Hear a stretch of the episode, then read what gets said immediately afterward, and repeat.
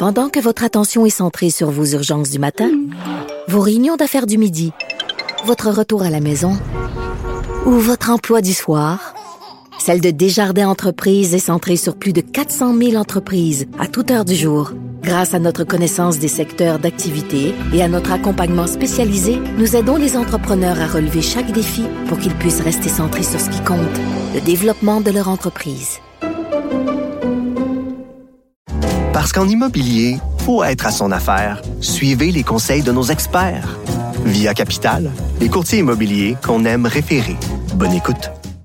Cube Radio. Cube Radio. Cube Radio. En direct à LCN. On s'en va rejoindre notre collègue Philippe Vincent Foisy. Salut Philippe Vincent. Salut Audrey. Ça a brassé pas mal en fin de semaine, là, à ce qui a trait à la question de l'ingérence chinoise? D'abord, il y a David Johnston qui a démissionné. Et là, le gouvernement, de ce qu'on comprend, ouvre la porte à une enquête. Ouais, puis en fait, il laisse quasiment entendre que la porte a toujours été ouverte, euh, mais c'est à l'opposition maintenant de proposer, parce que l'opposition se, se plaint trop dans, dans ce dossier-là. Ça a été euh, vraiment un, un, dossier haut en rebondissement. Puis en plus, bon, la Chambre siège à Ottawa encore, donc ça devrait continuer de, de faire jaser aujourd'hui. Euh, Monsieur Johnston dans la surprise presque générale, lui qui s'accrochait à ce poste-là, mmh, qui était absolument. ben oui non, mais qui était même allé en comité parlementaire pour défendre son choix, puis que non, il était pas question qu'il démissionne, a comme vu la lumière. Bon, certains vont dire quelques mois trop tard. Là, il aurait peut-être dû l'avoir dès le début, puis se dire c'est peut-être pas moi la meilleure personne pour faire ce travail-là, puis que le mandat qui m'est donné n'est pas nécessairement le bon mandat actuellement.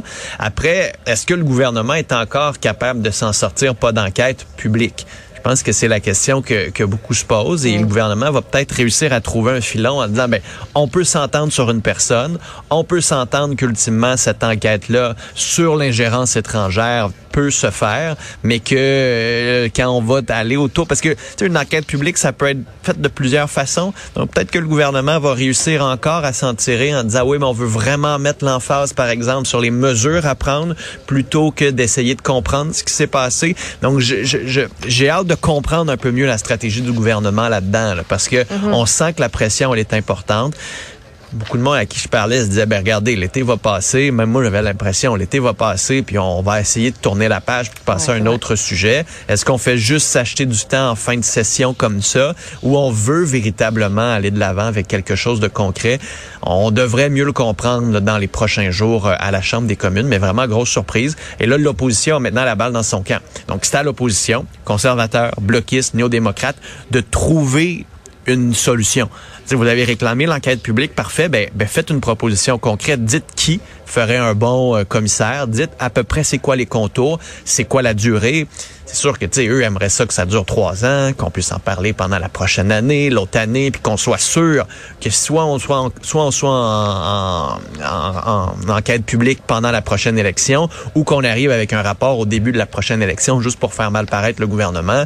Il va falloir que ce soit pas trop partisan comme suggestion de l'opposition pour que ce soit crédible et qu'on puisse aller de l'avant. Mais la pression est tellement grande pour essayer de comprendre ce qui se passe. Le gouvernement n'a pas vraiment le choix de donner un petit peu quelque chose à la population qui est de plus en plus inquiète. Là. Parlons du projet de loi euh, qui a été déposé un peu la dernière minute là en fin de semaine sur le logement. Euh, les, euh, les, propriétaires donc qui, entre autres, ce qui fait beaucoup réagir, c'est que les propriétaires vont pouvoir plus facilement refuser une demande de cession de bail de leurs locataires. Ça c'est un aspect qui est un peu plus critiqué, hein, si je me trompe pas. Oui, oui, non, qui va faire, qui va faire beaucoup de bruit. Les propriétaires le demandaient quand même depuis un bon moment. Il faut comprendre c'est quoi une cession de bail? C'est quand un locataire dit, ben moi, je prends mon bail et je vais le céder à quelqu'un d'autre. Au lieu de terminer mon bail en plein cours du bail, donc pendant l'année, je peux offrir ce bail-là. C'est une façon de faire qui est utilisée de plus en plus par les locataires. Il y a plein de groupes sur les réseaux sociaux pour essayer de garder les loyers bas.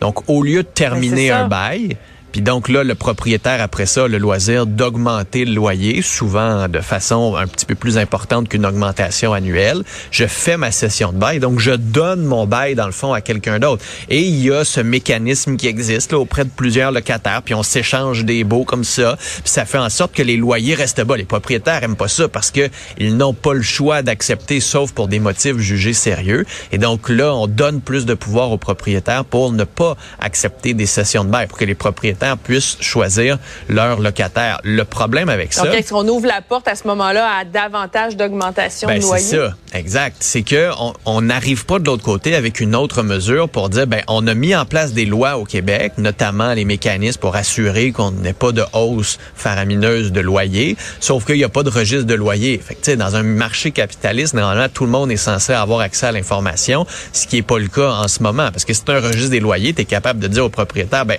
non, tu pas le droit de me demander ce loyer-là mm. parce que ton dernier loyer était X et que tu pas fait de rénovation. Mais on est dans un contexte de pénurie de logement. Les locataires n'iront pas faire ça parce qu'en ce moment, les locataires se cherchent à tout prix. Il y a des files d'attente pour visiter certains appartements. Donc, c'est les propriétaires en ce moment qui ont le gros bout du bâton. Et donc, ce qui est un peu particulier avec ce projet de loi, c'est qu'on donne pas grand-chose aux locataires. On encadre un peu mieux les évictions, mais en même temps, quand tu te fais mettre dehors, tu te fais quand même mettre dehors, puis tu as besoin de te trouver un logement.